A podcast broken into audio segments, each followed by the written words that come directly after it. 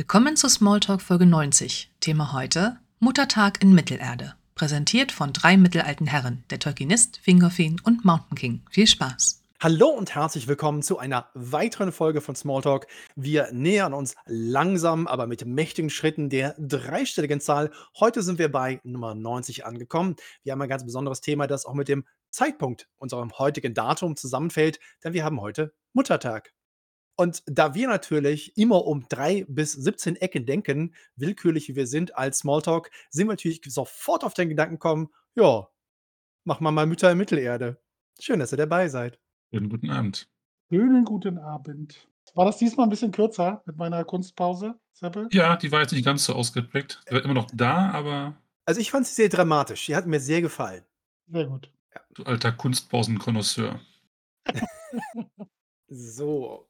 Ja, äh, also, äh, vielleicht können wir ja mit, äh, Anekdoten aus unserem Leben irgendwie damit anfangen. Ich weiß nicht, ob ich da, äh, jetzt, äh, äh, unvorsichtig oder ungeschickte familiäre Geschichten mit aufrufen. Eine meiner Lieblingserfahrungen im, äh, Leben mit meiner Mutter, äh, die ich ganz großartig finde und, äh, die ich sehr liebe, ist, dass, glaube ich, irgendwann in der 80er, als ich noch klein und jung war, äh, ich glaube, mein Vater mal den dummen Fehler gemacht hat.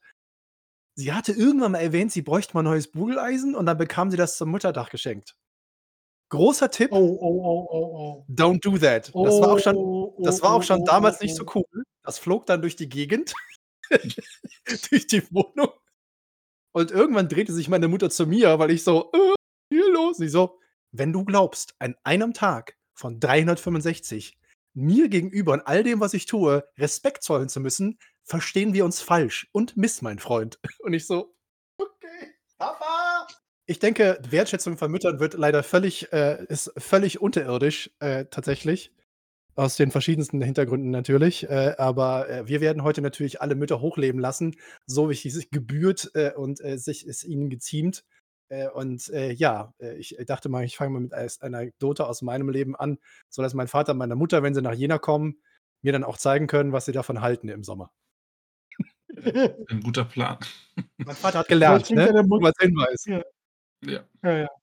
Aber vielleicht bringt auch deine Mutter 'n Bügeleisen mit und will dir eindringlich nachbringen, dass du nichts von der Familie erzählen sollst. Ich, äh, habe die Befürchtung, äh, dass das passieren könnte. Sie hat noch eins von der Urgroßmutter. Wisst ihr, eins, das so mit Kohlen befüllt wurde, so die die die stählernen, die Oh, die oh, oh. gusseisernen. Also, das, äh, ist immer noch da und wird immer wieder gerne als, äh, pädagogische Maßnahme, äh, äh, vor 2000 natürlich, äh, nur erwähnt.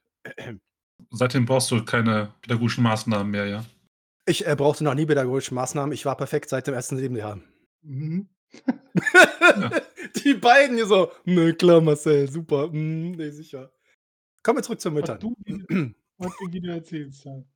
Ja. Ja, also, ich gehe mal davon aus, alle wir 3 werden heute und alle Anwesenden werden ihre Mutter, äh, entsprechend, äh, äh, versucht haben zu kontaktieren auf verschiedensten Art und Weisen. Ja, man weiß natürlich nicht, äh ich will da niemandem zu nahe treten. Könnte ja sein, dass die eine oder andere Mutter vielleicht leider schon von uns gegangen ist, aber deswegen kann man ja mal trotzdem den Gruß senden, weil wie gesagt, ich habe mit meiner Mutter heute telefoniert. Das mache ich jedes Mal, weil ich, äh, seit Jahren das nicht schaffe, nach Hause zu kommen, weil ich mich ja immer irgendwo rumtreibe. Äh, erst jahrelang in München, dann jetzt, äh, seit 'n paar Jahren in Hamburg.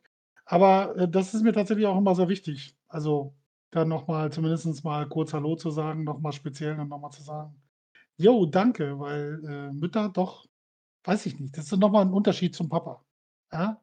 Mütter sind immer die, die einem doch schon versuchen, so viel wie möglich noch auf dem Leben mitzugeben oder ganz lange, äh, immer sehr erpicht darauf sind, ob's dem Jungen gut geht, ja? Also, deswegen, äh, denke ich mal, hat jeder von uns heute schon mal entsprechend, äh, Tribut gezollt der Mutter. Ich glaube, wir müssen äh, äh, man darf auch nicht vergessen, wir sind 3 mittelalte Herren, die jetzt, äh, mittelirdisch mütterlich, äh, uns hier heute unterhalten. Wir haben sicherlich auch eine andere Vorstellung unter Umständen von Müttern als andere Menschen in unserem Land und auf der Welt. Äh, aber, äh, das ist zumindest das, was wir so erfahren haben. Und wir hatten, glaube ich, äh, sagen zu dürfen, so halbwegs Glück. Äh, man manchmal hat man ja auch so was, äh, wie bei J.R. Tolkien, wo wir eine geschickte Überleitung zu unserem Thema äh, natürlich, äh, 'ne ganz andere Situation oder oder zumindest 'ne 'ne wesentlich schwierige Situation hatten. Ich meine, äh, der Vater stirbt ganz früh. Äh, sein Bruder und er, äh, sind Halbwaisen, als die Mutter sie von, äh, Südafrika damals, äh, zurück mit nach England und äh, dann stirbt sie äh, nicht allzu viele Jahre später, sodass er und sein äh, Bruder Hilary ja als Vollwaisen dann aufwachsen. Und von dem Guardian, den, äh, den äh, Mabel Tolkien, äh, die Mutter der beiden, äh, benannt hatte, dann um sie kümmert, bis sie dann erwachsen sind. Und da ist natürlich dann der Punkt, wenn die, was passiert, wenn die Mutter fehlt. Äh, und ich glaube, wir werden jetzt im Laufe der nächsten Stunde sehr häufig über Figuren sprechen in Tolkiens Werken, wo irgendwas mit der Mutter ist irgendwie Pech. Oder irgendwas läuft schief. Oder es gibt irgendwas Tragisches. Ähm, also gut gelaunte, äh, zufriedene, glückliche Mütter in äh, Tolkiens größeren Werken vor allem. Das könnte heute Abend schwierig werden. Und ich möchte jetzt nicht zu viel äh, äh Küchenpsychologie mit reinbringen. Äh, aber ich denke natürlich, dass äh, die Tatsache, dass äh, Tolkien in so jungen Jahren die Mutter verloren hat, ähm, definitiv äh, Einfluss gehabt hat auf das, über was wir hier gleich sprechen. Wer möchte denn von euch mal eine erste Mutter als Beispiel hier, als fiktive Mutter mitbringen? Ich könnte eine in die Runde werfen, mal, die direkt bricht mit dem, was du gesagt hast. Weil es gibt Oh. mindestens eine Mutter, die wir alle sehr gut kennen, ja, wo eigentlich wenig Tragik ist, sondern eigentlich eine schöne Liebesgeschichte, ein wunderbares Pärchen und viele, viele Kinder. Äh, okay. Oder? Also kommt Rosie! Beispiel Rosie ist auch ein cooles Beispiel für da ist keine Tragik. Also, ohne Frage, sie hat den den den Krieg um das Auenland mitgemacht, aber es ist ja keine Tragik als solches, weil die haben dann tatsächlich sich irgendwann endlich mal gefunden, ja, hatten Ja. zusammen gedacht: „So, jetzt ist es soweit“ und hatten dann, wie du es ja auch immer so wie wie du immer in verschiedenen Sendungen ja schon, äh, kundtust, immer so: „Ah, sie haben Fëanor geschlagen mit den vielen Kindern. Ja, hier 7 kann ja jeder. Ja, hier, Ja. zack, 13 Kinder.“ Das Ja. zeugt ja davon, dass sie offensichtlich auch Bock hatte, Mutter zu sein. Ja, 13 Kinder zeugen eigentlich schon davor, wenn du da ansonsten würdest du ja irgendwann wahrscheinlich sagen so: „Okay, reicht jetzt mal.“ Aber 13 Kinder, also Respekt. Also, Oder ich, seht ihr das anders? na, ich muss natürlich sagen, also, das ist natürlich immer so 'n bisschen, äh, wenn man jetzt nicht so Genaueres über also, wir wissen ja 'n bisschen was übers Auenland. Wir wissen was über Hobbits. Äh, man könnte natürlich sagen, wie ja auch in Natur und Wurst und Wesen von Mittelerde, wie ja doch, äh, vor einiger Zeit besprochen haben, ist, wenn man so viele Kinder haben will, dann muss man natürlich auch entsprechend entsprechende Leistung zeigen. Äh, man könnte halt einfach behaupten, dass sie und Rosie also, Rosie und Sam halt unheimlich viel Spaß hatten aneinander. Äh, also, dass hier ein sehr, sehr gesundes, natürliches, äh, Verhältnis zur Sexualität, äh, vorgetragen wird vom erzkatholischen äh, römisch-katholischen Christen Tolkien, äh, ist natürlich ist immer so 'n bisschen Widerspruch. Natürlich, die Katholiken müssen ganz, ganz viele Kinder kriegen. Da gibt's ja von Monty Python auch so ein, 2 schöne Witze, zu dem Thema, ne? „It's them Catholics shaggin' again.“ Ähm, aber, ähm, äh, da ja natürlich kein Katholizismus bei Rosie und, äh, Sam vorherrscht, muss man sagen, die beiden hatten wirklich Spaß. Es war schön im Auenland, die Sommer waren toll, die Winter waren nicht so hart, alle hatten genug zu essen. Äh, und was machen wir heute Abend? Ja, wir haben kein Fernsehen, wir haben kein Netflix, wir haben kein, äh, Kino, ähm, ja. Du, das das kann ich ja nachvollziehen, aber so, weißt du, ab Kind so 5 oder 6, ja, äh da ist Und alle einzeln, Unterhaltung ne? genug da. Alle einzeln, Ja, alle Also, nicht einzeln. Ja, ja, irgendwie klar, nicht doppelt oder dreifach so, sondern ne? Ja. Also, du hast Also, ich natürlich genau die du hast die natürlich genommen, äh, die richtig die natürlich da dieses Muster, was ich angedeutet hatte, überhaupt nicht reinpasst, sondern die sind Nein, offensichtlich natürlich glücklich nicht. und zufrieden und Kinder zu haben ist ganz toll, äh, und das macht man halt. Ja.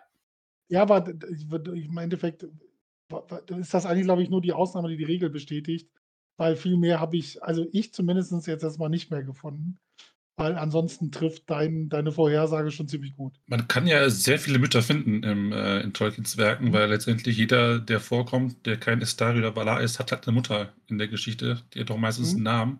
Du sagtest, man kriegt nicht so viel Informationen darüber hinaus bei bei sehr vielen. Und die Mütter, die wirklich auch 'ne Rolle spielen, wo man auch 'n bisschen Einblick bekommt in das Verhältnis von der Mutter zu ihren, äh, Kindern oder ihrem Kind, sind echt rar gesät.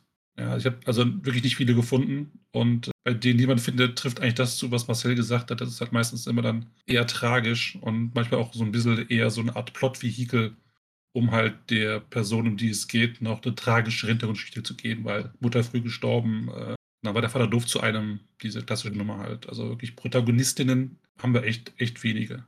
Es ist halt auch also, da da werden wir jetzt wahrscheinlich heute nicht groß philosophisch, äh, oder, äh, gesellschaftlich kritisch irgendwie rangehen. Äh, die Rolle oder die die Aufgabe der Mutter äh, in einer Gesellschaft ist natürlich ein ganz, ganz, ganz, ganz schwieriges und ein sehr, sehr komplexes Thema. Äh, und es muss ja auch zum Beispiel nicht äh, in Form heutzutage der Form der Ehe oder so stattfinden. Das ist ja ohnehin so ein Komplex, der eher so in den letzten zwei Jahrhunderten eigentlich dazugekommen ist. So mit Ehe, Kinder und irgendwas. Ähm, aber ich, ich glaube halt wirklich tatsächlich, dass viele der Geschichten, die Mütter betreffen, die sicherlich ihr Bestes geben und äh, sich äh, sehr, sehr bemühen äh, und dann doch leider entweder die Kinder verlieren oder selber halt aus irgendwelchen absurden nahezu manchmal äh, Gründen sterben. Ähm, da ist diese Verlustgeschichte, also das Trauma, das Tolkien offensichtlich auch sein Leben lang ja begleitet hat. Ähm, und er natürlich Geschichten gefunden hat, wo dann genau solche Figuren auch vorkommen und ihn inspiriert haben. Das ist schon, ist schon relativ hart. Wollen wir mal, wollen wir mal jemanden nehmen, der so, weiß nicht, so richtig tragisch, schlecht gelaunt. Es tut mir so leid, echt. So großartige Personen, aber ihr Schicksal ist halt oft furchtbar. Ja, dann hau mal raus. Ich, äh, also nur um mal ein Beispiel zu geben, ich, äh, ich kenne da, ich, ich erwähne mal einen Namen, wunderschöner Name. Sie heißt Rian. Ähm, und das ist äh, in dem Fall die Frau Huors und damit natürlich die Mutter Tuors. Ähm, und äh, offensichtlich ganz großartige Persönlichkeit, äh, auch äh, tolle Mutter und hast du nicht gesehen.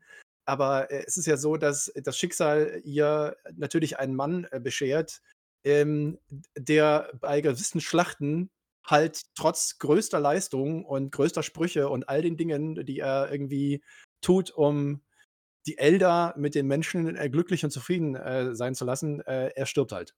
Und liegt in dem Haut in, in Dengin, also dem Hügel der Erschlagenen. Und sie ist so traurig, sie ist so äh, erschüttert von dem Verlust ihres äh, Manns, äh, dass sie dorthin geht, sich hinlegt und verstirbt. Und das ist so ist jetzt nicht so die gute Laune-Geschichte und das nette Märchen mit dem guten Ende, sondern, ähm, da ist dann zum Beispiel die Frage eben, Mutter zu sein, äh, kann ja unheimlich verschiedenste Bedürfnisse befriedigen oder sie hat natürlich die Aufgabe auch, sich um andere Menschen entsprechend natürlich zu kümmern als Verpflichtung. Äh, und sie lässt ihr Kind natürlich dann sozusagen zurück. Und das ist halt ein ganz, ganz herber, ne? Also, auf der einen Seite Liebe zur, zu dem Menschen, mit dem man zusammenlebt und das Schicksal sieht und auf der anderen Seite die Liebe zum Kind. Also da sind diese großen äh, Dynamiken und, und Reibungspunkte und Spannungen, die mit Rian halt äh, richtig knallhart herausgehauen werden. Und es ist halt ganz, ganz kurz. Es wird nicht viel gesagt. Im Silmarillion steht es im Endeffekt in einem Absatz. Und sie, sie begab sich im Haus der Denge, legte sich nieder und starb. Und das ist so, ja, es ist halt auch nicht der schönste Ort zum Sterben, ne? Also ich meine, wenn man, wenn man sich so vorstellt, ich könnte jetzt irgendwie, keine Ahnung, äh, auf die Malediven oder, keine Ahnung, äh, nach Formentera und da mit dem Cocktail in der Hand sagen, so jetzt ist vorbei, äh, wäre ja schön. Aber nein, ihr Schicksal ist halt selbst gewählt natürlich äh, das. Und da wissen wir halt auch wenig. Das ist das, was Tolkien ja auch so macht. Er erwähnt halt, was Seppel schon sagte. Sie ist Mutter, sie ist die Frau, sie ist eine großartige Persönlichkeit, dann geht sie dahin und stirbt. Wir machen kein Ranking, ne? nur dass das nicht missversteht. Nee, nee, wir bewerten das, jetzt nicht äh, den Tod der Mütter oder sowas hier. Nein, nein, um Gottes nein. Willen, um Gottes Willen. Wir feiern, dass Rian natürlich mit Tuor einen wunderbaren äh, Nachfolger äh, in die Welt gesetzt hat, der natürlich das Geschick des gesamten ersten Zeitalters mitbestimmt. Und das hat natürlich auch sie mit hereingebracht. Sie hat ihr Kind ja in dem Sinne so schon erzogen und äh, sie ist natürlich Teil auch seines Schicksals. Und ohne sie gäbe es natürlich Tour und alles, was danach folgt, nicht. Aber auf mich wirkt das halt so, als wäre sie quasi nur Beiwerk von diesem coolen Huor, der halt so ein mega Dude war, dass wenn er stirbt, seine Frau einfach vor Gram vergeht. Das ist jetzt für mich als Charakter, als einzelne Person irgendwie nicht ganz so vollwertig und auch ernst zu nehmen, wenn ich ehrlich bin. Ja, das ist halt was, was man bei Jung ja gerne Archetypen nennt äh, oder natürlich auch gerne als, als äh, Tropen bezeichnet. Äh, das sind natürlich hier Figurendarstellungen, Silmarillion gerade. Äh, da ist halt auf der einen Seite dieser klassische Held mit dem entsprechenden Schicksal, auf der anderen Seite natürlich die, äh, die Ehefrau und Begleiterin, die mit ihm gemeinsam das alles durchmacht und dann Teil seines, seines Verlustes dann wird. Also da kann man eher in die isländischen Sagen äh, oder andere nordischen Geschichten gehen. Äh, das ist natürlich kein modernes Verständnis von äh, Ehe, Beziehung, Liebe oder sonst irgendetwas, sondern das ist halt, die Dramatik noch zu erhöhen ist, ihr Opfer kommt noch mit hinzu zu dem Verlust Tuors. Äh, und das macht es natürlich irgendwie noch doppelt, dreifach und vierfach so schlimm. Ähm, also, äh, nee, also wir werden heute, glaube ich, nicht über sehr viele Mütter sprechen, über die wir sehr, sehr viel wissen. Das ist definitiv ein Handicap, Ja. das stimmt wohl. Aber großartige Personen und natürlich ein fürchterliches Schicksal. Äh, und, äh, sehr, sehr, äh, mitreißend, finde ich persönlich schon, weil sich zu entscheiden, irgendwo hinzugehen und dann einfach zu sterben, hat immer so ein bisschen im Hinterkopf, habe ich das Gefühl man kennt das so ein bisschen bei älteren Ehepaaren, die seit 50, 60 Jahren zusammen sind, äh, und dann stirbt entweder der Mann oder die Frau zuerst und dann wenige Wochen und Monate später dann der Partner, weil diese Nähe, diese menschliche Nähe und die lange Beziehung zusammen natürlich dazu führt, äh, dass man einfach nicht mehr die Kraft hat oder nicht mehr den Willen hat, äh, das dann, ähm, sozusagen fortzuführen. Und, äh, menschlich sehr verständlich, aber natürlich sehr schade immer, weil einen Menschen zu verlieren ist natürlich immer traurig. Ähm, aber es ist halt schon 'ne extrem geile Zeile. Sie legte sich auf den Haut und denk ihn und starb. Ja, dieses Thema, dass das, ähm, die Mutter quasi ihre ihre Kinder allein lässt, gibt's ja 'n paar Mal. Ich glaube, das bekannteste dürfte halt Miriel sein, die Mutter Feanors, die halt ihren Sohn, äh, einmal verlässt. Also, sie hat dann so viel Energie in in in Feanor verloren oder investiert, dass sie halt für sich nichts so übrig hat und dann beschließt sie halt zu sterben, als mit die erste, glaube ich, die ihren Körper aufgibt freiwillig, ähm, und Ja. in Mandos Hallen eingeht. Sich dann halt aber auch wirklich dann sie macht's ja noch mal später. Also, sowohl ihr Mann Finwe, der neu heiratet und dann mit Indis die Fingolfin und und Finarfin, glaube ich, bekommt, Mhm. äh, als auch, ähm, Feanor sind ja irgendwann tot und sind ebenfalls in Mandos Hallen. Und kaum ist Feanor da, beschließt halt Miriel: „Weißt du was? Wiedergeburt, die sie ja vorher abgelehnt hat, ist doch ganz cool“ und, äh, ist dann quasi doch wieder außerhalb von Mandos Hallen, heißt dann plötzlich Viriel und, äh, hilft, äh, ich glaube, Vaire, der der Frau von von Mandos beim Weben dieser Schicksalsteppiche. Das habe ich heute mal nachgelesen, das fand ich schon irgendwie irgendwie schon etwas amüsant tatsächlich, wenn wenn Feanor von seiner Mutti zweimal quasi, äh, verstoßen wird. Es äh, also, ich muss ja sagen, dass, äh, sie ist natürlich auch wieder also, natürlich auch wieder 'n ganz besonderer Fall im wahrsten Sinne des Wortes, und zwar in mehrerlei Hinsicht. Also, nicht nur, dass sie die dass sie natürlich Feanor geboren hat, was ja schon mal irgendwie weil Feanor ist ja der begabteste, tollste, schönste und allerbeste aller Elben. Leider auch natürlich ihr größter Loser, den man wahrscheinlich in der Geschichte der Elbenheit, äh, nennen könnte. Ähm, was natürlich A außergewöhnlich ist, dass sie dann auch sagt: „Ich, äh, ich vergehe daran, weil ich so viel Energie investiert habe.“ Äh, und damals war natürlich diese Geschichte noch, Elben und Elbinnen heiraten einmal. Also, die bleiben dann in alle Ewigkeit zusammen. Das war mehr oder minder eine eine solche Regelung, äh, gab es halt, äh, die wurde so durchgehalten. Äh, und auf einmal hat Finwe irgendwie, weil ja eigentlich alle Elben unsterblich sind und alle Elbinnen, äh, die Frau verloren. Und er so: „Hm, das ist mein Leben jetzt aber 'n bisschen langweilig.“ Ja. Nachvollziehbar. Übrigens hat nachher Finwe auch, äh, Fürsprache für, äh, Miriel gehalten, als er dann in in, äh, Mandos Hallen war. Also, es kommt nicht ganz so überraschend und ist nicht ganz so ansatzweise asozial, wie diese Entscheidung klingen könnte. Ich chill erst mal 'n bisschen Hallen, weil hier ist das Essen morgens früh am besten. Frühstück ist einfach total traumhaft. Äh, und den Rest da draußen, den Scheiß will ich mir nicht antun. Und dann kommen all die ganzen Leute vorbei, die ja dann auch alle gestorben sind. Und dann denkst du dir so: „Oh ne, Mut den jetzt hier vorne morgens abzuhängen, dann gehe ich dann lieber zu Vaire und sticke lieber 'n bisschen was.“ Äh, ja. Ne, d ich finde sie halt wirklich, äh, auch deswegen außergewöhnlich, weil sie halt mit so vielen, äh, Konventionen dieses elbischen Daseins bricht und was in Valinor halt den ersten den ersten Hinweis darauf geben könnte, dass vielleicht nicht alles so schön im, äh im Himmel und im Paradies ist, äh, wie die Leute sich das da vorstellen, ne? Weil wie wie kann jemand, der so glücklich ist in Valinor, unsterblich ist, äh, verheiratet ist und Mutter und was auch immer wie kann jemand unglücklich sein? Und das stellt ja genau auch diese Frage, die man natürlich, äh ich glaube, alle, die Eltern sind da draußen und uns zuhören und, äh, das, äh, schon mal alles irgendwie mitgemacht und miterlebt haben. Das Dasein als Vater oder Mutter ist ja auch nicht immer unbedingt, äh, äh, Vanilleeis mit Schokostreuseln, äh, oder sonst irgendwas Lustiges, sondern das ist ja doch eher schmerzhaft und scheiße, war, glaube ich, der Satz, den ich mal gehört habe einem sehr jungen Vater, der irgendwie mit dem Kleinen durch die Gegend so: „Oh, Alter, ey, 4 Stunden am Stück schlafen. Das ist 'n Traum, 4 Stunden am Stück.“ Und ich so Das ist immer lustig, wenn ich auf äh, auf junge Pärchen oder auf schwangere Kollegen treffen, die alle noch so: „Yeah und Kind und alles.“ Und ich halte mich ja mit all meinen Kommentaren zurück, aber ja, ohne Frage. Es gibt so 'n paar Sachen, die lernt man nur als Eltern, ja? Dass zum Beispiel, äh, was ich immer gerne erzähle, ist halt, dass dieser Bereich, wo dein Bett aufhört und die Matratze beginnt, da gibt's so 'ne Ritze.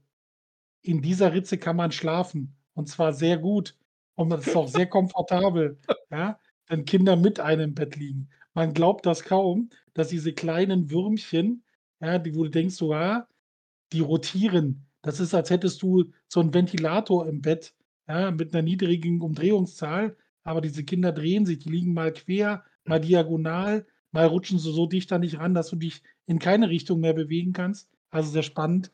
Deswegen, ja, es gibt alles Mögliche. Also Elternsein ist auch schön, aber auch manchmal ein wenig anstrengend. Jetzt verstehe ich den feurigen Geist Feanor auch noch ganz anders. Weil der ist natürlich noch mal dreimal so schnell wie ein menschliches Kind. Frrrr. Und Er hat sich so schnell gedreht. so sehr, weißt du, brannte so sehr, und hat die Mutter sich irgendwann gedacht: „Boah, Alter, nee, geht gar nicht.“ Da ist Ah. keine da ist keine Besserung in Sicht, ich mache mal hier Schluss. Ja. Ja, aber ohne Frage, ja. Also, in erster Linie hört sich das halt so an, sobald das Kind da ist, so: „Ne, lass mal.“ Und dann das Gleiche noch mal in Mandelshallen ist natürlich, äh ja, keine Ahnung.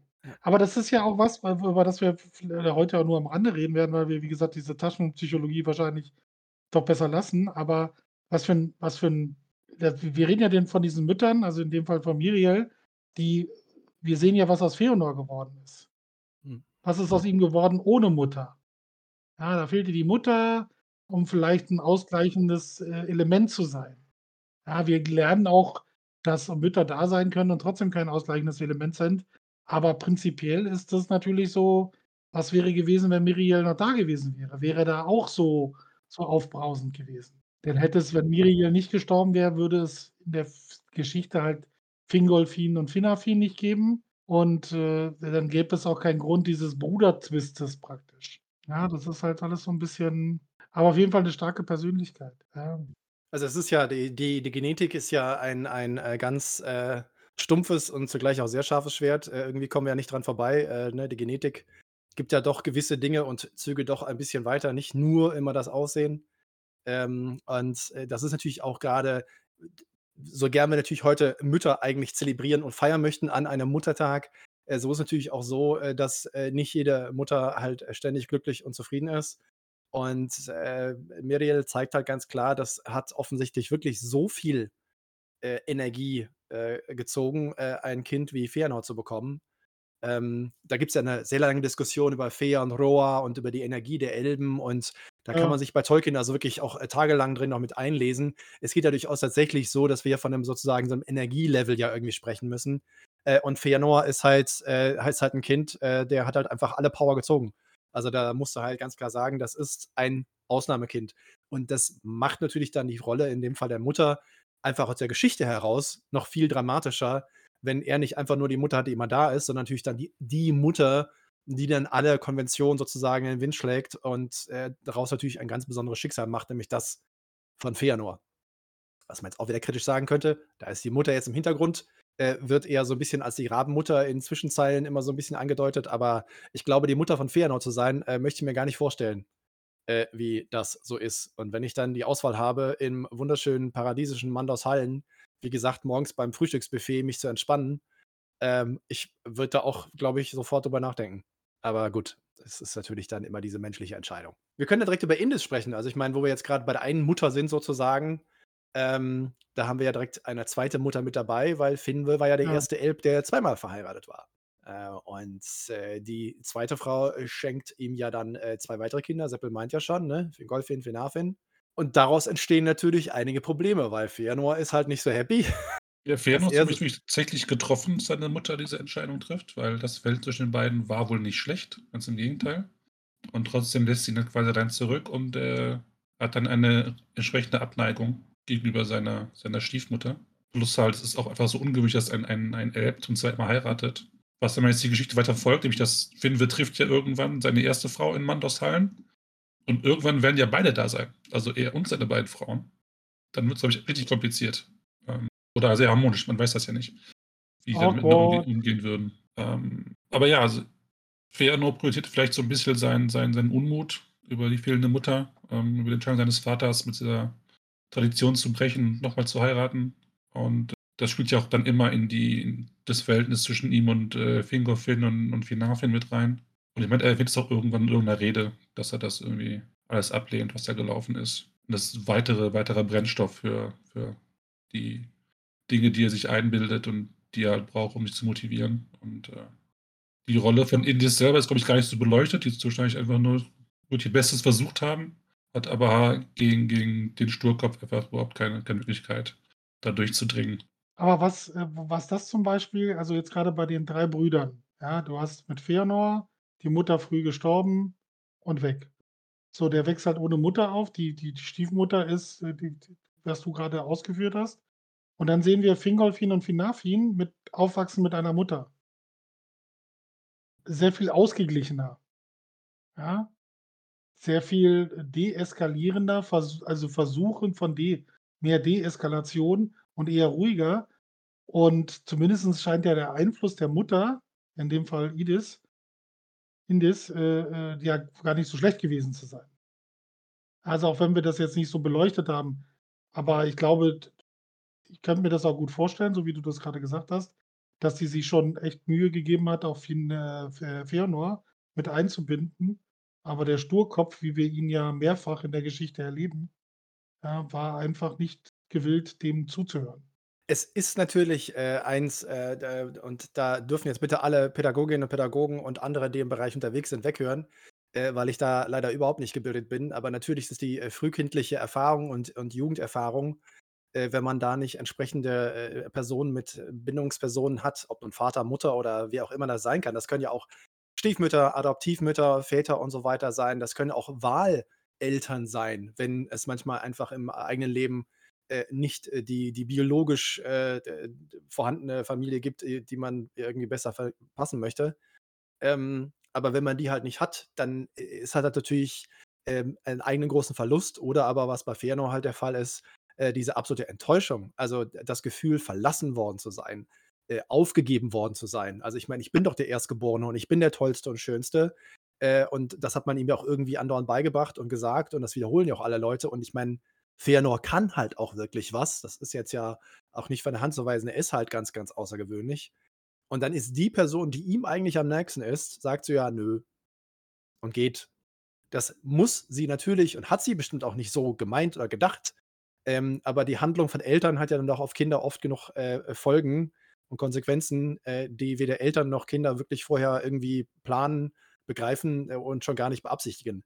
Und wenn die Mutter sich natürlich aus diesen Beziehungen, aus der Familie heraus rauszieht, äh, aus welchen Gründen auch immer, dann kann der Sohn halt entweder zwei Dinge machen. Er verehrt sie im Nachhinein, äh, sie ist gestorben, wie schade und überhaupt. Und er sieht eine, eine Person wie Tolkien das dann im Endeffekt erlebt hat. Seine Mutter Mabel hat er ja doch sehr verehrt Zeit seines Lebens. Oder aber er wandelt das in meine Mutter ist scheiße. Und ich, ich glaube, dieser Prozess hat bei Fëanor irgendwann eingesetzt. Dann kommt noch die Stiefmutter, die wahrscheinlich jeden Tag ihm sein leckerstes Essen hinstellt. Sagt so mal, ich habe dir was Neues hier, ich habe dir einen Pulli gestrickt. Und man möchte nicht nächstes Mal bekommen, häufig Fotografien sind auch da, dann spielen wir ein bisschen Fußball zusammen. Und sie hat wirklich alles gegeben. Und Fëanor, nö, kein Bock, ich mag nicht. Teller durch die Gegend geschmissen. Also, natürlich ist Fëanor erwachsen seit dem ersten Lebensjahr und deswegen macht er all diese Dinge nicht. Ähm, aber das kann halt dazu führen. Und wenn natürlich da mal ein Muster drin ist, und bei Feanor gibt es diese Muster, dann ist das halt unheimlich schwer rauszukriegen, selbst wenn man sich sehr, sehr bemüht. Feanors Frau, die natürlich auch später Mutter von sieben Kindern wird, ähm, konnte ihn ja eine Zeit lang beruhigen und besänftigen. Und äh, ne, das, da war ja die Liebe auch natürlich da zu seiner Frau. Ähm, ja, aber äh, die Geschichte haben wir schon ein oder zweimal erlebt äh, und äh, vielleicht äh, lassen wir das heute mal. Man kann ruhig über Nada ein bisschen sprechen. Ähm, sie ist ja fast das Gegenteil von Ferno, also eher besonnen und ausgleichend. Und hat diese Eigenschaften auch zumindest auf drei von sieben Söhnen auch übertragen können. Äh, auf Medros und auf äh, die beiden Jüngsten. Aber auch sie lässt ja nicht im Stich ihre Kinder, aber sie geht halt nicht mit nach, nach Mittelerde, weil sie dieses ganze Vorhaben für, für, für albern und doof findet. Und Feanor strickt halt daraus, dass sie halt weder ihn noch seine Söhne wirklich liebt, wenn sie nicht mitkommt. Aber das hilft halt auch nichts in dem, in dem Zusammenhang. Und man könnte die Frage stellen, ob nach Feanors Tod, wenn Nerdel da gewesen wäre, ihre Söhne vielleicht nicht ganz so gewütet hätten, wie sie es getan haben. Zumindest die, die Bekloppten von den, von den sieben.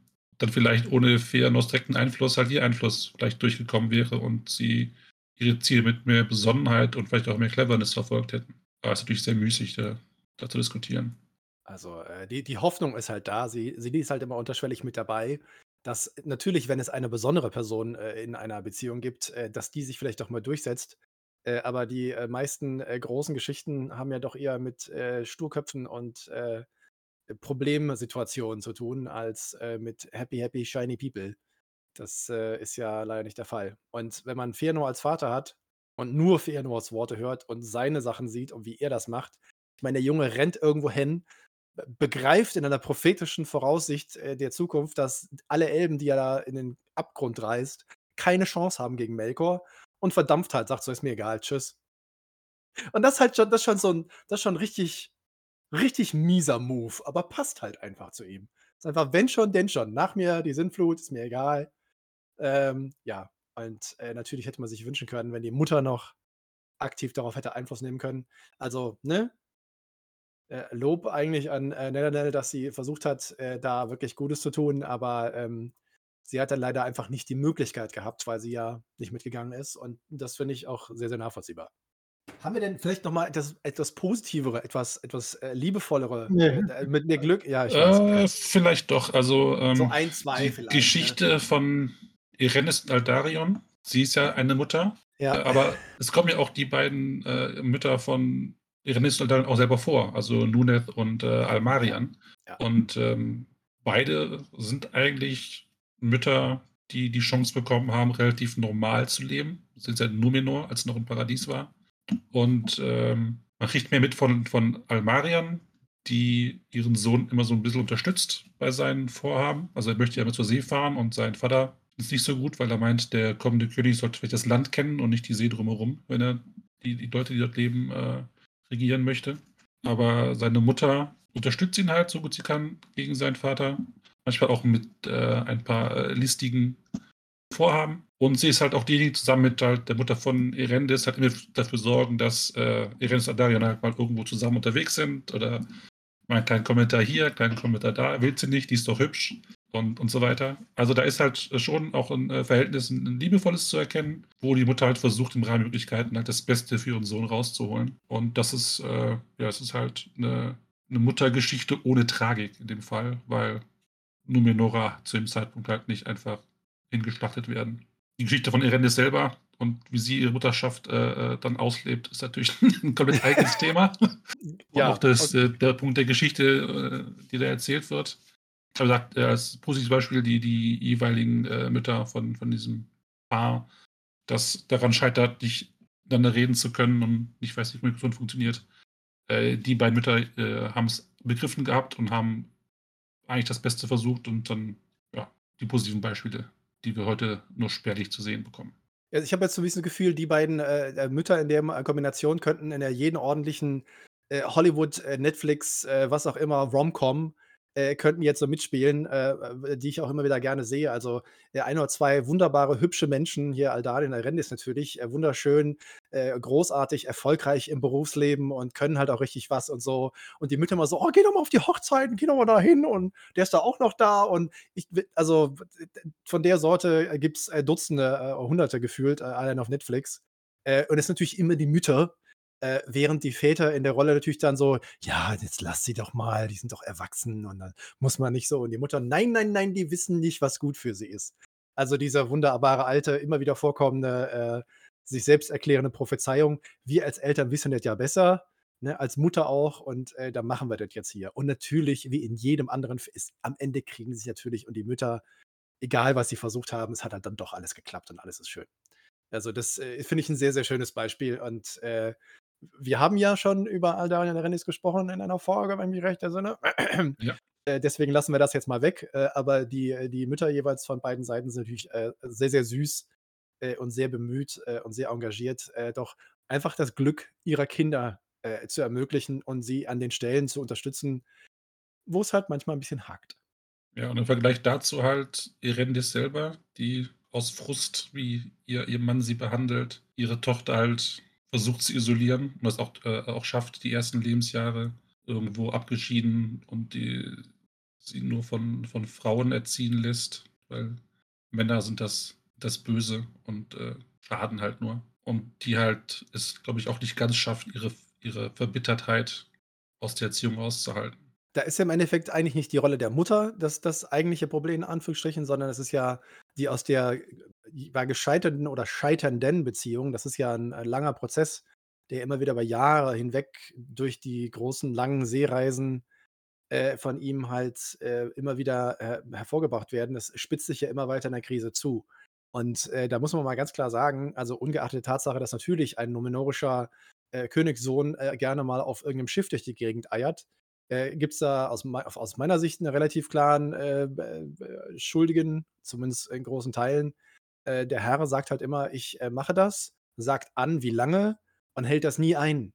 Und natürlich verstehe ich das, wenn man mit einem Schiff durch die Gegend äumelt und das 2 Jahre sein sollen, dass man dann halt nach zweieinhalb oder 3 Jahren erst kommt, kann halt passieren, verstehe ich, aber das ist halt keine klare Ansage. Also, wenn man vom Partner oder der Partnerin halt solche Opfer verlangt und die sagt: „Okay, mache ich mit“, dann muss man sich auch an die Regeln halten. Und er bricht das halt immer. Und das Problem ist, glaube ich, gar nicht so sehr, äh, dass sie als Mutter nicht das Beste für ihre Tochter will, sondern in dem Fall ist halt einfach, ihr Mann ist scheiße. Also, Also, da unabhängig ne? davon, dass er, äh, sich immer verspätet, man könnte ja als jemand, der 300 Jahre lebt, auch mal sagen: „So, ich habe jetzt eine frisch geborene Tochter.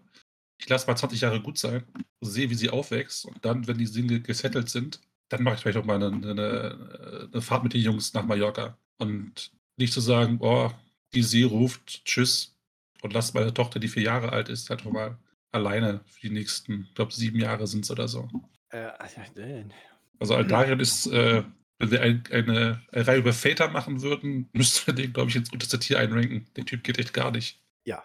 Er ist sehr selbstbezogen in seinem ganzen Handeln. Also, Ja. das ist halt er hat Bock auf er hat halt, äh, Bock auf, äh, Reisen und Machen und Tun. Und, äh, eigentlich weißt du, da ist dann zum Beispiel das, was du vorher gesagt hast, das Glück der beiden Kinder zusammenzubringen, ist ja in dem Fall eigentlich doch nicht das Glück, ja? Hätte sich, äh, Ja. äh hätte sie sich tatsächlich für ihn entschieden, wenn sie wenn sie dann nicht so 'n bisschen weißt du, dieses diese Kuppeleien sind die können funktionieren und die können manchmal auch gut aufgehen, aber ganz oft, äh, hast du halt genau das Gegenteil.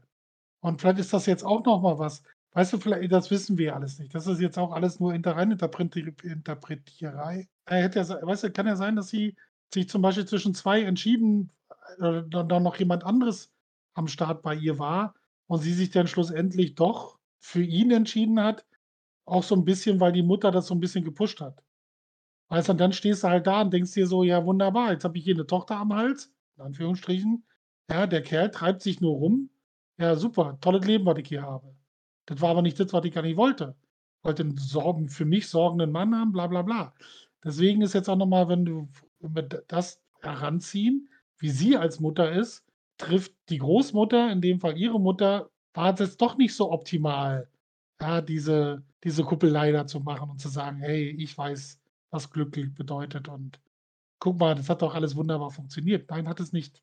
Ja, es war 'ne fünfzigprozentige Chance, ne? Sie hätten alle glücklich und zufrieden in Zukunft leben können, äh, oder halt nicht. Also, das ist ja dann doch, äh, in vielen Fällen ist es ja so, dass die Liebe oft immer da ist, aber 'ne Beziehung scheitert ja nicht unbedingt an fehlender Liebe, sondern, äh, da gibt's eben noch 1.400 andere Sachen, äh, die schiefgehen können oder daneben laufen oder sonst irgendetwas. Und es ist auch nicht von der Hand zu weisen, sie hat halt den zukünftigen König Numenors geheiratet. Ist halt auch schon nicht uncool. Also, ne, das ist jetzt nicht nicht so, dass Ja. man und dann kommt man aber aus der Beziehung in die Rolle und der Aufgabe natürlich, wenn man natürlich 'ne Beziehung hat einige Leute denken da auch schon mal drüber nach. Äh, so Kinder zu haben, ist ja auch nicht verkehrt. Und das passiert. Und es geht alles Ja, seinen ganz klar. normalen Weg. Und dann dreht sich Aldarion um und sagt so: „Oh geil, Schiff.“ Also, gut aussehende Frau und Tochter und so: „Oh, Schiff“ und geht. Und ich kann das nicht nachvollziehen. Ich bin kein Seemann. Vielleicht also, mich ruft die See nicht in dieser Form. Die See hat auch nicht immer recht, das ist Schwachsinn. Äh, aber, ähm, das ist ja das eben dieses Schicksal. Er ist ja dieser große Reisende, der der Forscher, äh, der durch die Welt eiert, äh, und und Beziehungen zu Giggalad wiederherstellt und all diese Dinge. Das ist ja alles ganz, ganz spannend. Äh, es ist halt nur für diese, äh, eine Beziehung, äh, halt unglücklich und die Rolle der Mutter, die da, äh, Rhaenys übernimmt, äh, ist halt sehr, sehr unglücklich, weil sie ja doch durch diese Isolation ihrer Tochter, ähm, da jetzt auch langfristig wir sehen's ja, also, die Tochter wird dann später mal auch Königin. Es wird Recht wird alles geändert, alles wird gemacht, aber sie ist halt nicht so begeistert von Männern. Äh, das kann tausend andere Gründe haben. Wir sind ja jetzt im 21. Jahrhundert, gibt viele Dinge, man muss nicht immer mit einem Mann zusammen sein.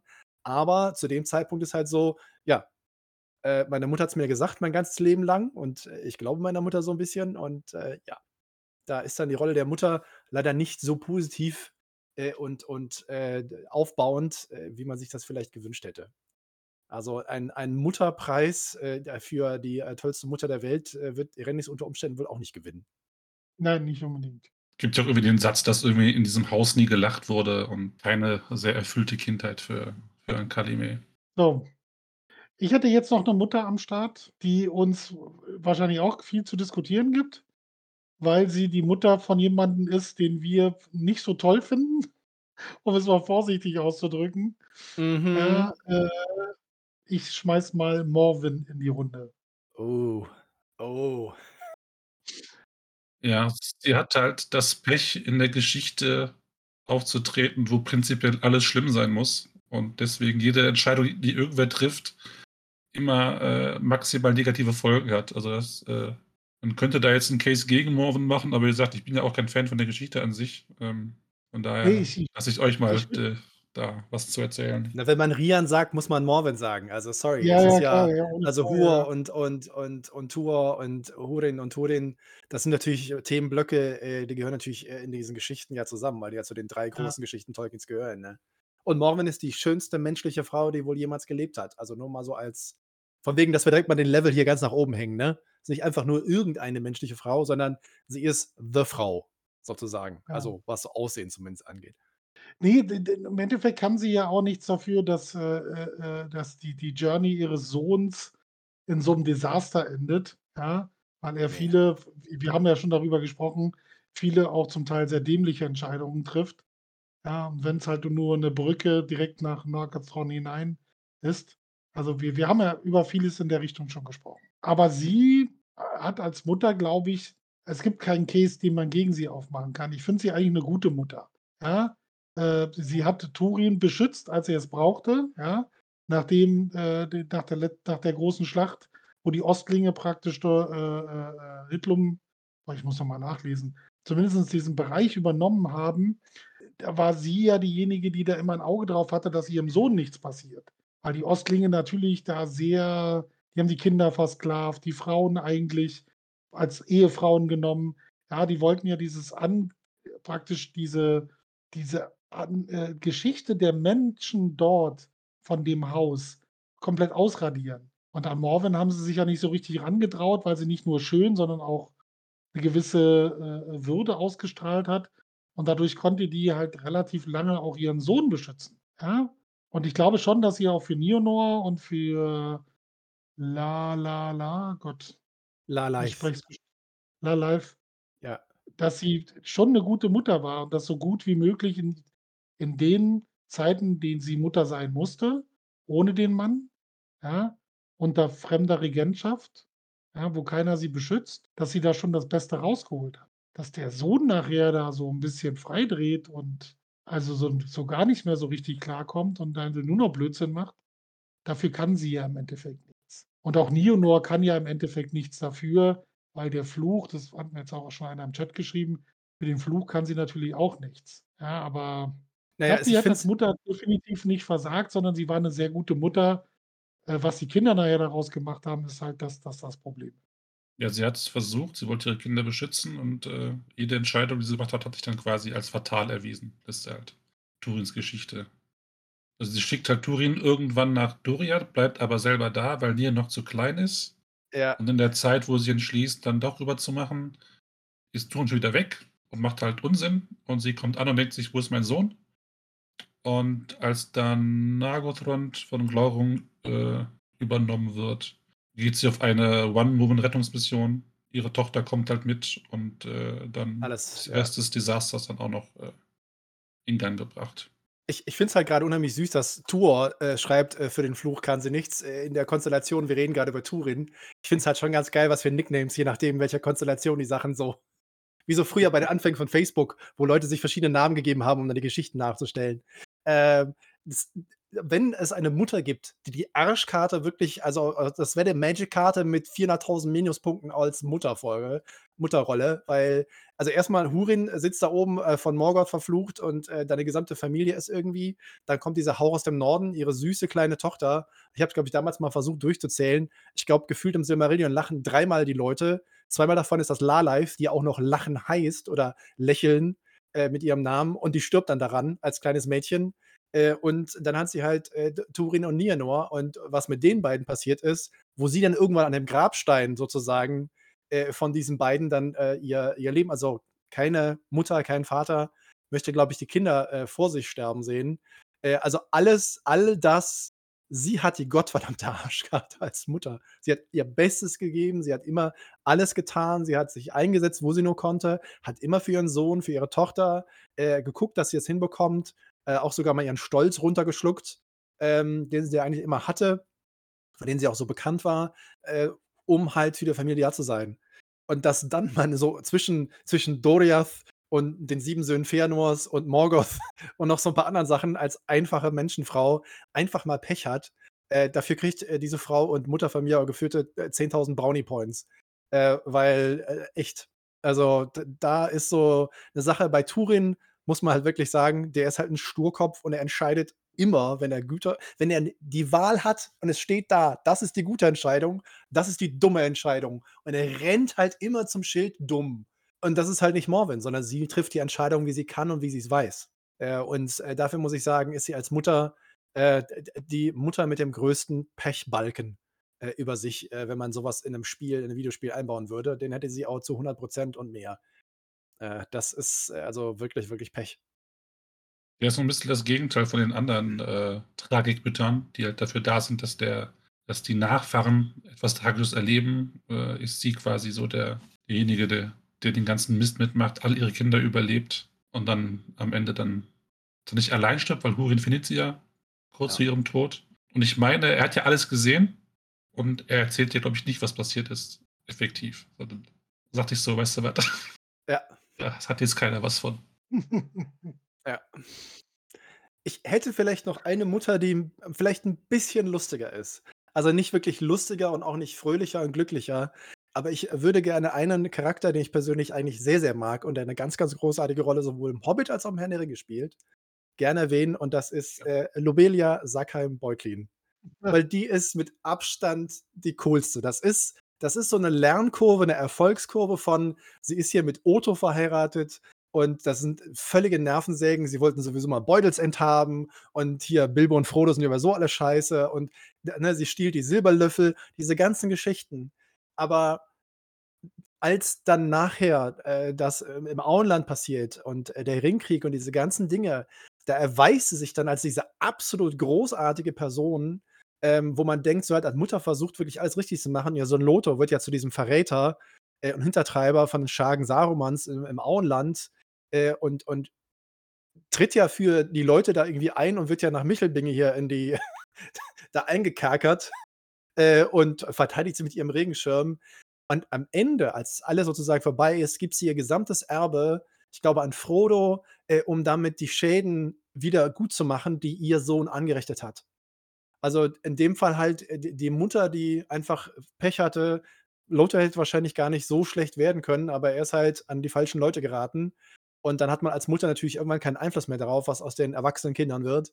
Aber sie versucht zumindest im Nachhinein, im Nachgang als Mutter die, die Fehler und die Schandtaten ihres Sohnes wieder gut zu machen. Und deswegen möchte ich hier mal eine Lanze brechen für die Mutter äh, Lobelia, die einfach echt Pech gehabt hat mit ihrem Sohn. Weil Ohne Frage. Das, das, hat, das hat sie nicht verdient. Wovon? Wovon sie ja, deswegen war sie ja im Endeffekt ja dann auch eingeknastet, sie ja weiterhin versucht hat, Einfluss auf äh, Lotto zu nehmen. Ja, deswegen hat man sie ja dann irgendwann im Knast gefunden, weil sie halt immer noch aufgemuckt hat. Ja, also die hat die, sie hat alles gegeben und ohne Frage, ich wäre jetzt tatsächlich gar nicht auf sie gekommen, aber finde ich gut, dass du sie jetzt reingeworfen hast. Das ist tatsächlich ein geiler Charakter, der du hast das wunderbar beschrieben und das ist, wie sie praktisch im Krieg um das Auenland nochmal richtig Gas gibt, ja, und auch zusieht, tatsächlich mit Würde nachher zu gehen, ja, dass man halt kein böses Wort über sie verliert, sondern dass sie diejenige war, die gesagt hat, okay, hier mein Sohn hat Scheiße gebaut und ich bin jetzt diejenige. Ich äh, versuche alles wieder gut zu machen oder gebe zumindest Geld, um das wieder gut zu machen. Finde ich gut. Ja, ohne Frage. Finde ich, ist jetzt vielleicht nicht die klassische Mutter, die man so erwartet. Ja, die eher so ein bisschen herrisch mal daherkommt. Und das war bestimmt auch eine sehr schräge Kindheit für Lotto, ja, mit so einer Mutter. Aber ja, finde ich gut. Also ich finde halt, vor allem ist sie halt auch ein Charakter, der tatsächlich zeigt, man muss nicht, bloß weil man irgendwie, irgendwie scheiße oder böse oder dumm oder sonst irgendwas ist, man muss ja nicht so bleiben, sondern man kann tatsächlich auch aus Fehlern lernen äh, oder irgendwann mal begreifen, dass man auch noch was anderes tun kann. Also das ist ja, das ist ja, wir haben ja doch re relativ viele Charaktere oft in den Geschichten, wo der Weg irgendwann einfach runtergeht. Ob das nur durch Schicksal ist, durch Fehlentscheidungen, durch Einfluss Morgoths oder irgendwelche anderen Leute, äh, durch Lügen. Ne? Also da gibt es die Tendenz, entweder geht's halt, äh, entweder versucht man alles und es klappt nicht, weil der, das Böse ist zu stark, oder du bist halt ein Verräter und dann geht sowieso abwärts. Aber siehst du für mich so eine Geschichte, die wirklich nach oben zeigt, sondern die halt aus den Dummheiten und den Fehlern und, und natürlich auch der Gier in dem Fall, ne, wir sind ja reich, uns gehört eigentlich Beutelsend, dann irgendwann begreift so, nee, das äh, glaube ich war alles nicht so gut und äh, ich möchte auf jeden Fall äh, in dem Wissen hier sozusagen irgendwann gehen, ähm, dass ich auch noch was Sinnvolles getan habe und vielleicht einige von den Sachen wieder gut gemacht habe. Also da ist so, da, ich finde halt Charaktere mit Lernkurve, dass man nochmal so einen Daumen hoch geben kann, finde ich halt einfach sehr sympathisch. Und ich mag Lobelia einfach mit ihrem fucking Regenschirm. Weißt du, da kommen so diese großen Schläger von Saruman und sagen, ja, ja, geh mal weg hier, der Bars, der macht jetzt hier alles klar. Und sie so, ist mir egal, wer, wer seid ihr denn? Wer ist denn der Bars? Interessiert mich, ich bin ihr Hobbit. Ich lebe im Auenland, nicht ihr Luschen. Und weißt du, so eine 90 Zentimeter große, vielleicht 80 Zentimeter große kleine Hobbit-Dame mit so einem Regenschirm. Und so vier, fünf Erwachsene und ich sehe immer so, ich, ich, und das ist so eine Szene, die ich persönlich einfach mag. Hat so ein bisschen was von Miss Marple, weißt du? Wenn sie sich vor irgendeinem Ja, Mörder ja, ohne verteidigt. Frage. Oh. Ja, ja, Ja. ja. Total. Finde ich sehr sympathisch. Ja, die man kann sie sich, glaube ich, gut auch als Frau Rutherford vorstellen. Ich habe noch gewartet, dass äh, Lobelia genannt wird, weil Marcel ja eigentlich in jeder Situation versucht, irgendwie Lobelia unterzubringen. Und äh, Ja. das war jetzt nicht so überraschend, dass sie jetzt heute auftaucht. Ähm, Ja, ja, ja, ja, ja. ich meine, ist eigentlich alles schon gesagt, äh, gesagt worden. Dass, man kennt ja Lobelia eigentlich nur aus Geschichten von äh, Frodo und von Bilbo, die wahrscheinlich ein Mhm. bisschen eingefärbt sind. Und man, sie wird jemand sein, der halt sich nichts gefallen lässt. Halt so eine, so eine Persönlichkeit, die halt alles einfordert, was sie glaubt, was ihr zusteht und äh, keine Kompromisse duldet. Und das ist ja auch ihre Person, wenn sie sich mit den, mit den Leuten vom Bass anlegt. Weil sie einfach sagt, ich habe dem was zu erzählen. Ich bin sie durchgelassen. Ne, die ist Kanal irgendwie 70 oder so. Hat in ihrem Leben noch nie ein Nein akzeptiert, also auch dann nicht. Und das macht sie dann halt schon so eine Art Heldin, aber sie natürlich hat sie dann auch, sie ist ja kein verkommener Mensch, sondern es geht ja darum, dass das, das, das stand ihr ja zu, das war ja quasi ihr Haus. Und dann kommt halt dieser komische Typ mit, mit hintertrunkenen Eltern und äh, einmal ist das, was ihr gehört hat, nicht mehr ihrs. Das ist natürlich schwer zu verknusen. Aber sie ist jetzt äh, keine Verbrecherin und niemand, der irgendwie versucht, auf andere Kosten sich zu bereichern, sondern es ist einfach jemand, der gewohnt ist, dass es nach seiner Pfeife läuft. Ich glaube, das ist so ein bisschen un untervertretener äh, Fakt äh, auch äh, bei den Hobbits und ihrer Gesellschaft. Da gibt es halt da definitiv äh, relativ viele äh, Powerfrauen und auch gesellschaftlich anerkannt ist natürlich, dass sie auch äh, Geld äh, und Besitz haben dürfen. Also, ne, hier Bilbos äh, Papa und so, also dieses tolle Beutelsend, das ist so ein schöner Nebensatz. Er, er baute dann äh, das wunderschöne Beutelsend, einer der wunderschönsten Hobbithöhlen, die es jemals gab, übrigens mit dem Geld seiner Frau. Und das ist so ein geiler Satz, so. Weißt du, der ist so, kabam. Weil ich habe die richtige Frau geheiratet, weil die hat halt richtig Asche. Und das finde ich halt so sympathisch an der, äh, wenn natürlich auch an anderen Stellen sehr, sehr albernen und äh, ein bisschen eingeschränkten Denkweise mancher Hobbits, aber dass die Frauen da auch richtig äh, hier ihre Sachen einfordern und Geld und Besitz haben können, äh, das äh, ist da schon relativ deutlich. Und da ist Lobelia Sakan Beutlin genau in dieser Tradition. Ja. Ja, aber äh, ich finde halt, sie ist halt in dem Fall jetzt nicht tragische Mutter. Äh, ne? Wir haben ja nur mit, mit Rian und Morwin ganz andere äh, Kaliber, was das angeht, was Tragik angeht. Ähm, aber ich äh, finde, dass sie als Mutter doch wirklich äh, versucht hat, so ein bisschen ihr, ihr Bestes zu geben. Und äh, ich äh, sehe halt einfach, dass Loto da an der falschen Stelle an die falschen Leute einfach geraten ist. Und das kann halt bei einem doch simplen Geist, wie Loto offensichtlich war, dann ins in die Katastrophe führen. Ja, und irgendwie gegessen zu werden von irgendwelchen Leuten irgendwie des Nachts. Ja. Können wir an dieser Äh, Stelle aufhören? Ja. Ja. Ich finde, wir haben noch mindestens ein äh, Mutter-Sohn-Pärchen, das wir erwähnen müssen. Das sind Aredel und Meklin. Das ist noch mit einer der Geschichten, wo wir am meisten darüber erfahren, ähm, oder die meisten Seiten dazu haben zwischen, zwischen Mutter und, und, und Sohn. Und äh, Gilrain wird auch noch Selbst. erwähnt. Also es gibt ja noch einige äh, äh, Mütter in dem Fall, wo man äh, das noch ein bisschen weiter ausführen könnte. Aber da auch gerade der äh, neue äh, Text, also hier wurde gerade vorgeschlagen, Frauentausch in Mittelerde als Thema. Bin mir nicht ganz sicher, äh, ob das irgendwie so, so sinnstiftend ist. Aber äh, ja. äh, da ist eine Menge möglich, allerdings wenig davon, was irgendwie sinnvoll wäre, ja. Und auch den Hinweis finde ich sehr schön, zurzeit äh, läuft auf RTL 2 Bad Moms. Ich äh, denke, das sagt auch ziemlich viel, was die Programmplanung bei ja. RTL zu äh, dem Muttertag äh, aussagt. Äh, ja. Nee, Muttertag an alle Mütter da draußen, die äh, ihre großartige äh, Sachen tun und möglichst keine Bügeleisen kriegen. um nochmal den Kreis sozusagen zu schließen. Ihr jetzt Ähm, jetzt wirklich nichts zu, zu einer Gondolin-Story erzählen hier? Ich dachte, ich füge Nee. euch mal hier kurz an mit den beiden Namen, aber dann so, nö, nö, nö. wollen wir nicht. Weißt du, Seppel, manchmal kann man auch einfach sagen, es ist äh, kurz nach 21 Uhr. Wir hatten eine schöne Stunde.